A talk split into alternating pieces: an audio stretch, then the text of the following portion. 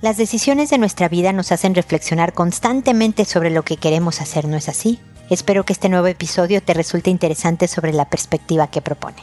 Esto es Pregúntale a Mónica.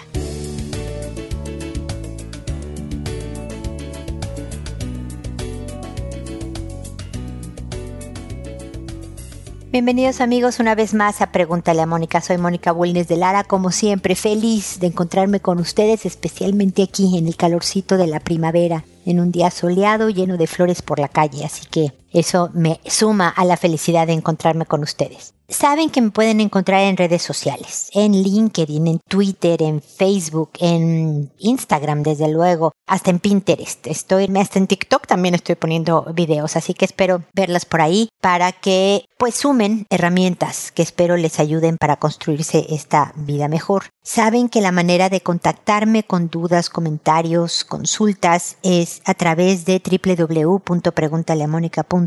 En el botón envíame tu pregunta. Llega mi correo personal y me sirve muchísimo el contexto, la información que me da, el formato que ustedes llenan para enviarme la, la consulta. Así que les voy a agradecer que todas me las hagan por ese medio. Y hoy vamos a hablar de precios con esto de la inflación, que todo está tan caro en todo el mundo, pero son otro tipo de precios. Tenemos que estar bien conscientes de que cualquier decisión, cualquiera, hacer ejercicio, no hacerlo, decirle algo al hijo, no decírselo, acompañar a la pareja, no sé qué, o no acompañar, cualquier decisión que hacemos se paga un precio. El dejar de hacer las cosas es otro precio a pagar.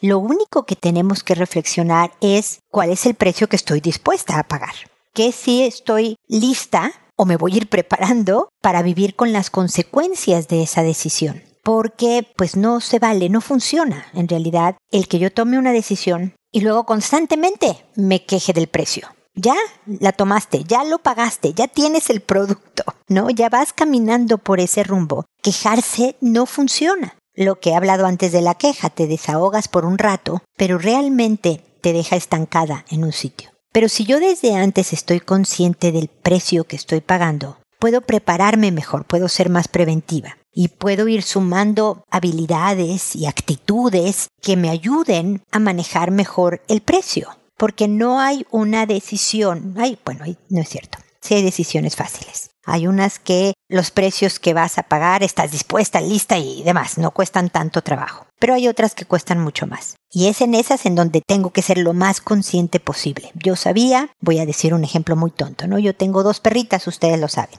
Maya y Chela. El precio que pago por tenerlas es que mi casa desde luego tiene pelo de perro por todos lados. Y eso que pelechan poco, ¿eh? No, no sueltan tanto pelo, pero, pero tiene pelos de perro. Eh, estuve bordando botas navideñas y sigo, me falta una nada más este, para toda la familia. Y, y todas tienen pelitos de perro, ¿no? Las paredes están más sucias, hay que limpiarlas con cierta regularidad porque pues juegan, se chocan contra la pared, se rascan con la pared. O sea, tienes una casa, lo voy a decir horrible, más sucia cuando tienes mascotas que cuando no la tienes. Es el precio que estoy dispuesta a pagar. El desorden, a lo mejor el ruido cuando ladran, cosas así. Contra los beneficios que me da a mí en lo personal tener mascotas. ¿No? La compañía, la diversión, la ternura que inspiran, ¿no? Realmente te ayudan en tu salud mental y emocional. No saben cuánto creo yo. En la física también, desde luego. Pero estoy pagando un precio. Entonces, si yo estoy consciente de ese precio, pues cuando veo la pared sucia o veo el pelo de perro o, o veo que entró con las patas con un poco de lodo y dejó huellitas,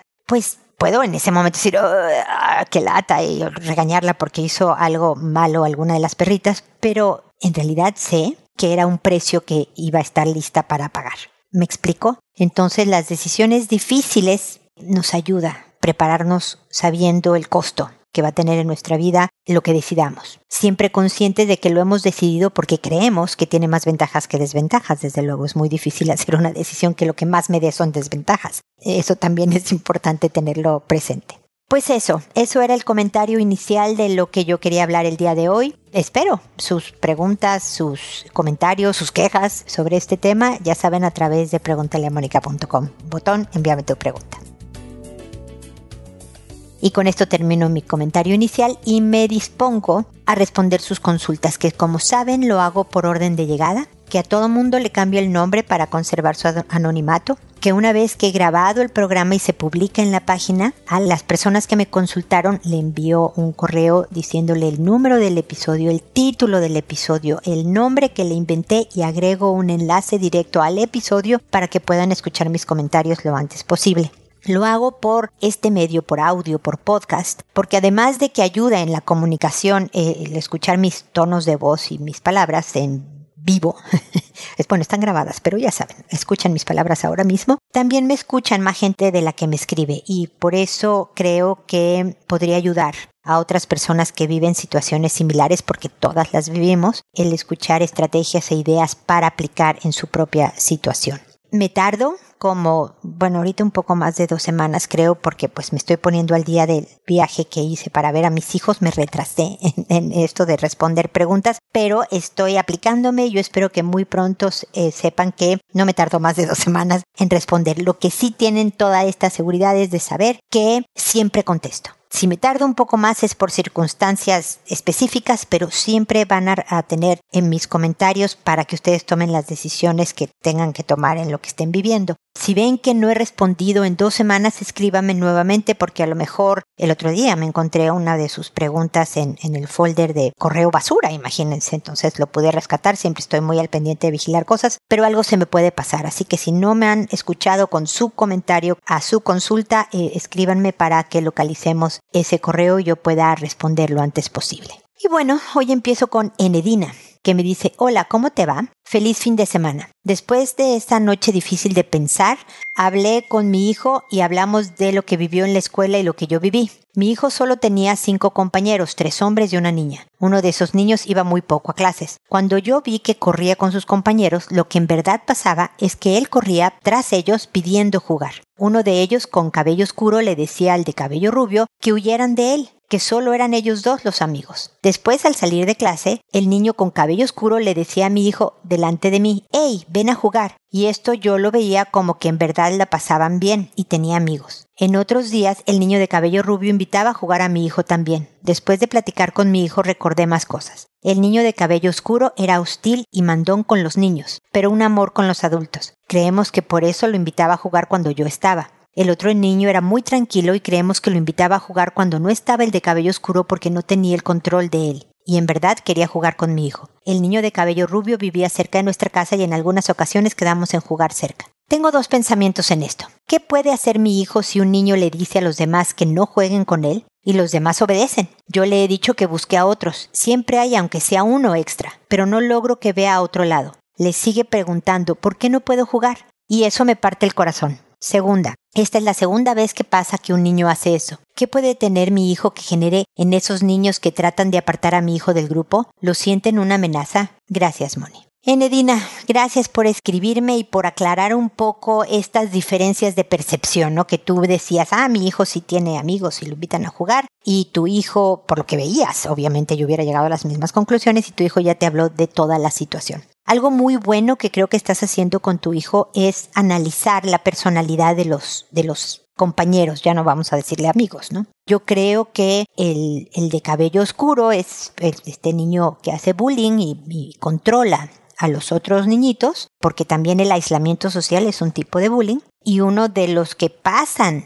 dentro del control del de cabello oscuro es el, el niño rubio que puede tener una personalidad más tranquila y bondadosa, pero siempre bajo el control o la presencia de, este niño de cabello oscuro, ¿no? Entonces, el que tu hijo aprenda a ir distinguiendo personalidades y saber qué puede esperar de cada uno de ellos ayuda mucho a saber que no necesariamente tu hijo es el problema. Porque bien lo dices, puede ser que el de cabello oscuro tenga problemas en su casa y se vengue ¿no? o desahogue sus frustraciones y rabias y tristezas en el colegio, tratando de controlar situaciones como las que le hace a tu hijo de aislarlo. Es muy frustrante para los papás porque yo viví una situación como la tuya, el que tu hijo no haga lo que tú le dices, ¿no?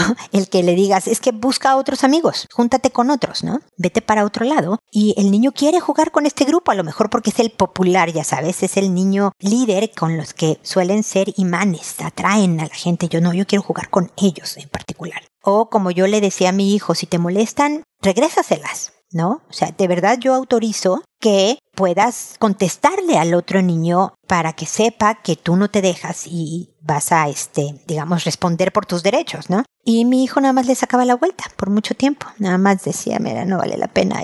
Entonces tenemos por una parte que aceptar la propia personalidad del hijo y dejarlos manejarse como se manejan. Yo, yo no te puedo decir más que lo que estás haciendo como bien. Invitar al niño que quiere jugar con tu hijo en otras circunstancias. ¿no? En lo que también el otro pequeño, el de pelo rubio, agarra un poco más de fuerza de carácter para poder decirle al de pelo oscuro yo si quiero jugar con fulanito, que es tu hijo el fulanito, entonces no me importa lo que tú digas si se ponga a jugar enfrente de él. Porque la única manera de controlar o de calmar a este niño con bullying que también le está pasando mal, yo sé que enojan mucho los agresores, pero la única manera de tranquilizarlo es que se le enfrenten. O sea, que le digan, no me importa tu opinión, yo voy a hacer esto y poco a poco, y, también con la madurez de los años, los, los, niños van cambiando a veces. Se ve que es un experto manipulador si enfrente a los adultos, se porta hecho un encanto, ¿no? Así que hay que tener cuidado con, con este pequeño. Lo único que puedes tú hacer es seguir fortaleciendo el carácter de tu hijo, ya lo sabes, con responsabilidades en casa, dejándolo que se haga cargo de ciertas cosas, que cuando tú estás en la tienda, ve y paga esto, hijo, yo aquí estoy, y que haga cositas que lo vayan fortaleciendo por una parte, y por otra, el analizar las personalidades de los hijos viendo estrategias de cómo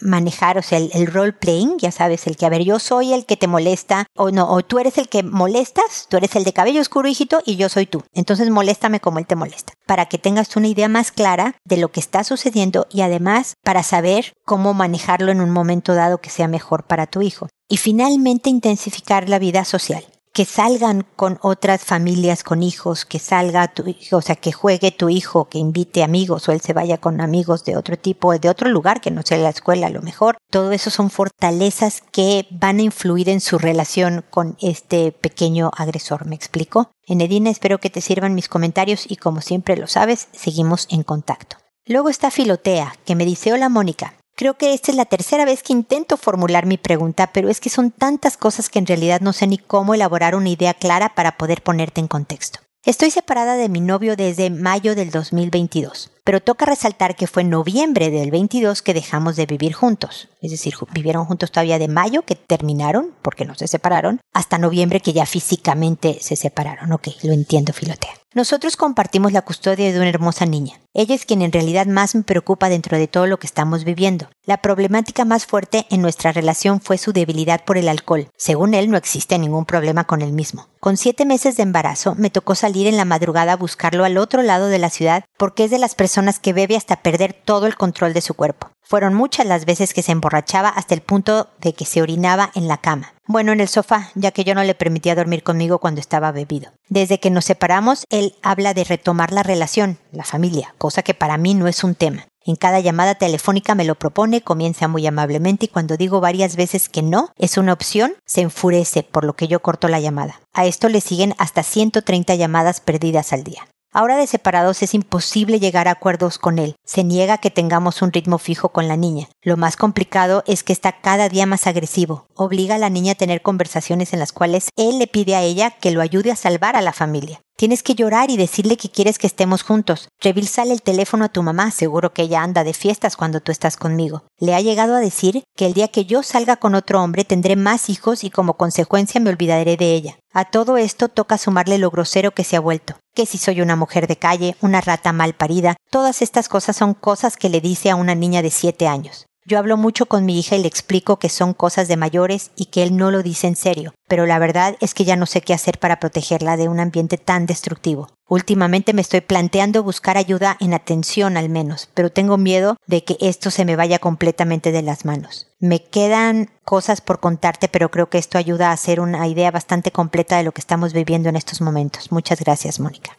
Filotea, no sabes cuánto lamento que hayan llegado a este extremo. Lamento que obviamente no haya funcionado la relación, lamento que tu pareja pues sea un alcohólico, los alcohólicos normalmente no aceptan que lo son, pero sobre todo lamento que incremente la agresividad y que esté dispuesto a pasar por encima de su hija, atropellar a su hija emocionalmente de una manera muy seria con tal de controlarte. Necesitas una red de apoyo, Filotea, porque esto es para denunciar está haciendo, está cometiendo un abuso psicológico con tu hija muy importante. algo que es perfectamente válido denunciar para establecer visitas vigiladas o establecer más distancia entre el papá y la niña hasta que el hombre entre un poco más de control. Desde luego hay que hablar de este acoso que tú estás sufriendo, 130 llamadas perdidas al día y demás. También es un tema importante a considerar porque suelen ser progresivos, mi querida Filotea, y me asusta porque lo progresivo de, la agresividad se vuelve a la,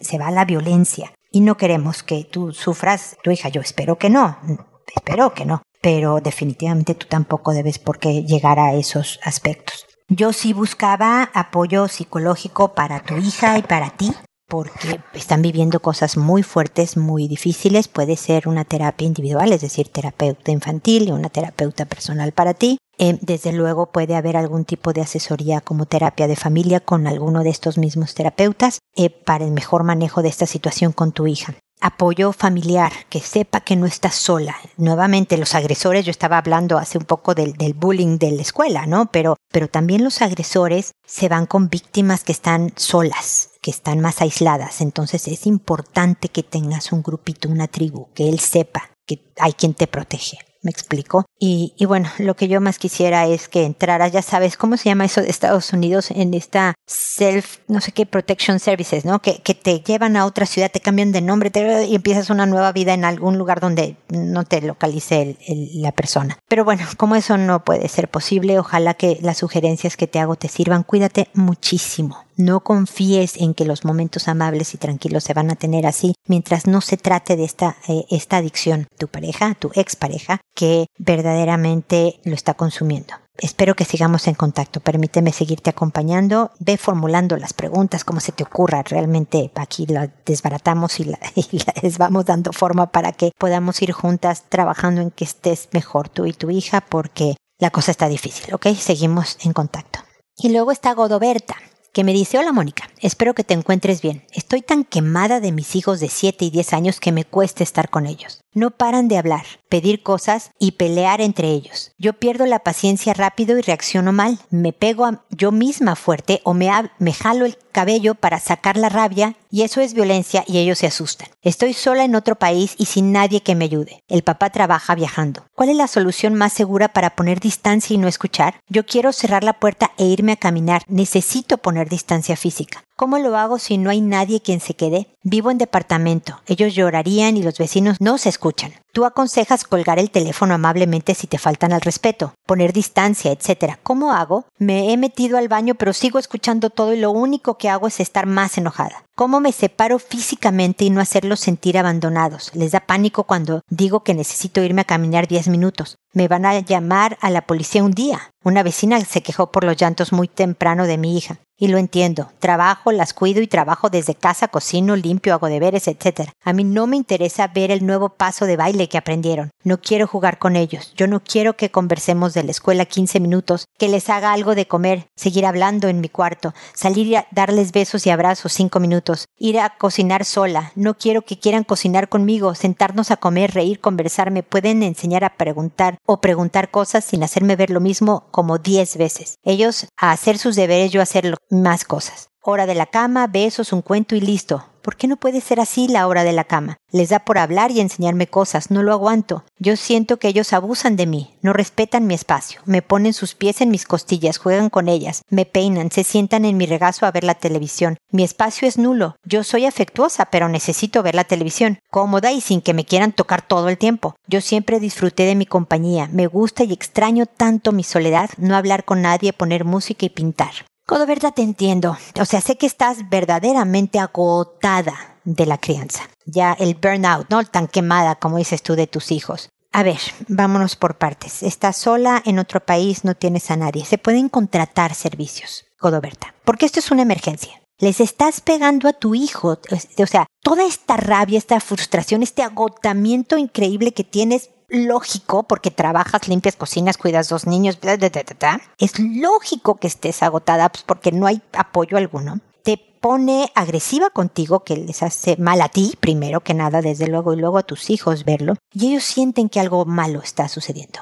Que algo no está bien. Y eso da muchísima ansiedad en los niños y entonces te tocan y entonces menos te dejan y lloran si te vas. Me explico, tú misma estás provocando lo que ya no soportas, mi querida Godoberta. Entonces necesitas ayuda. Si no tienes una amiga que le digas, por favor, quédate dos horas con mis hijos, vean una película, que hay palomitas, bla, bla, bla, yo voy a salir para estar sola. No vas a ir a ser pendientes como siempre les sugiero. No vas a ir a pagar una cuenta, no vas a ir a nada vas a aprovechar este rato para recargar un poco de pila. Por otro lado, te pregunto, Godoberta, ¿qué haces cuando estás, están los niños en el colegio? Sé que estás trabajando, ¿no? Entonces me imagino que trabajas y luego cocinas y luego limpias la casa. Es importante que en ese rato en que no hay niños, te tomes un rato para ti, porque ya que trabajas por la casa, en la casa lo puedes administrar tu tiempo mejor. Un rato en donde no vas a hacer nada de responsabilidad. Bueno, sí, la responsabilidad eres tú una burbuja de bienestar, ¿te acuerdas? Espero, no sé si me has oído mencionarlo, este espacio en donde lo único que vas a hacer es cosas que te gusten, oír música, salir a caminar un rato, este, ver una película, leer, eh, hacer una manualidad, lo que sea. Sé creativa en cuidarte, porque te estás a punto de, de lanzar por una ventana del primer piso, espero, para que no, no te caigas. Este, pero sí, es peligroso, Godoberta, para ti, es peligroso para tus hijos, es dañino que estés tan increíblemente harta de todos. Y ellos, conforme tú estés mejor, se van a ir tranquilizando. Entonces, si te están tocando las costillas con un pie, entonces agarras el pie, sonriendo, aunque sea una sonrisa fingida, lo quitas de ahí, no les dices, quítame, ¿por qué me tienes que estar tocando?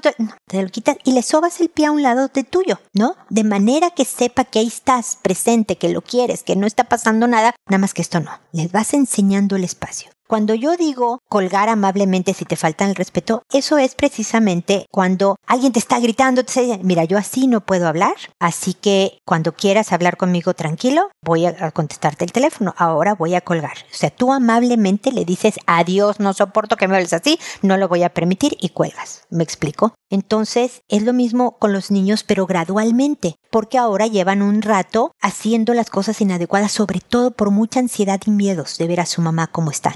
Entonces empieza por cuidarte. Deja ciertas tareas medio hechas para darte un espacio ahorita porque estás en tratamiento. Ojalá si hay presupuesto, de verdad busques ayuda terapéutica, te caería también muy bien. Pero contáctate o con la amiga, Siempre hay una amiga en el país extranjero, pregúntame, ¿no? Yo aquí vivo, en uno de esos, en donde mi pariente más cercano está a 7000 kilómetros de distancia, ¿no? Sino de plano contrata. Contrata un día a una persona que venga a estar con tus hijos un par de días. Puede ser la sobrina de alguien, puede ser una agencia que a eso se dedique. Pruébalo, a ver si funciona y tú tienes espacios de respiración ya que si necesitas irte a caminar 10 minutos, imagínate lo que me está, no es nada, lo puedes hacer en tus días normales. Aprovecha, yo aprovechaba horrible cuando los hijos estaban en la escuela. Yo, por ejemplo, algo que me gustaba, no lo hacía muy frecuentemente porque puede ser caro, ¿no? Me salía a, almorzar, a comer, porque ellos salían un poco más tarde y yo me sentaba en un lugar con una linda vista, en una cafetería, en un restaurancito y me llevaba algo para leer pero además hacía el escándalo mental. ¿Se acuerdan que les digo que además de buscar la burbuja de bienestar, le digas a tu cabeza, qué bruto, qué delicia de momento estoy pasando, qué bien. Todo eso te ayuda a llegar con más pila para estos pequeños demandantes que son los hijos, porque lo son. Así que Godoberta, sigue en contacto conmigo, déjame seguirte acompañando porque no es fácil. Va a llegar un día en que estos niños se van a ir de la casa y vas a decir, ay, cuánto extraño toda la lata que me daban. Somos rarísimas las mamás. Pero mientras tanto son muchos años en que necesitas compañía, ánimo, oreja, que te escuche para desahogarte y aquí estoy yo ¿ok? Espero que te sirvan mis ideas y que espero de verdad que sigamos en contacto. Me dices que te gusta la música clásica y pintar perfecto. Haz algo así y me enseñas cómo quedó el asunto, ¿ok? Espero que sigamos en contacto y también espero amigos que nos volvamos a encontrar en un episodio más de Pregúntale a Mónica. Y recuerda, siempre decide ser amable. Hasta pronto.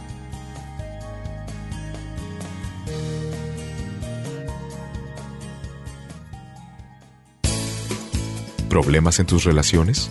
No te preocupes, manda tu caso, juntos encontraremos la solución. www.preguntaleamónica.com Recuerda que tu familia es lo más importante.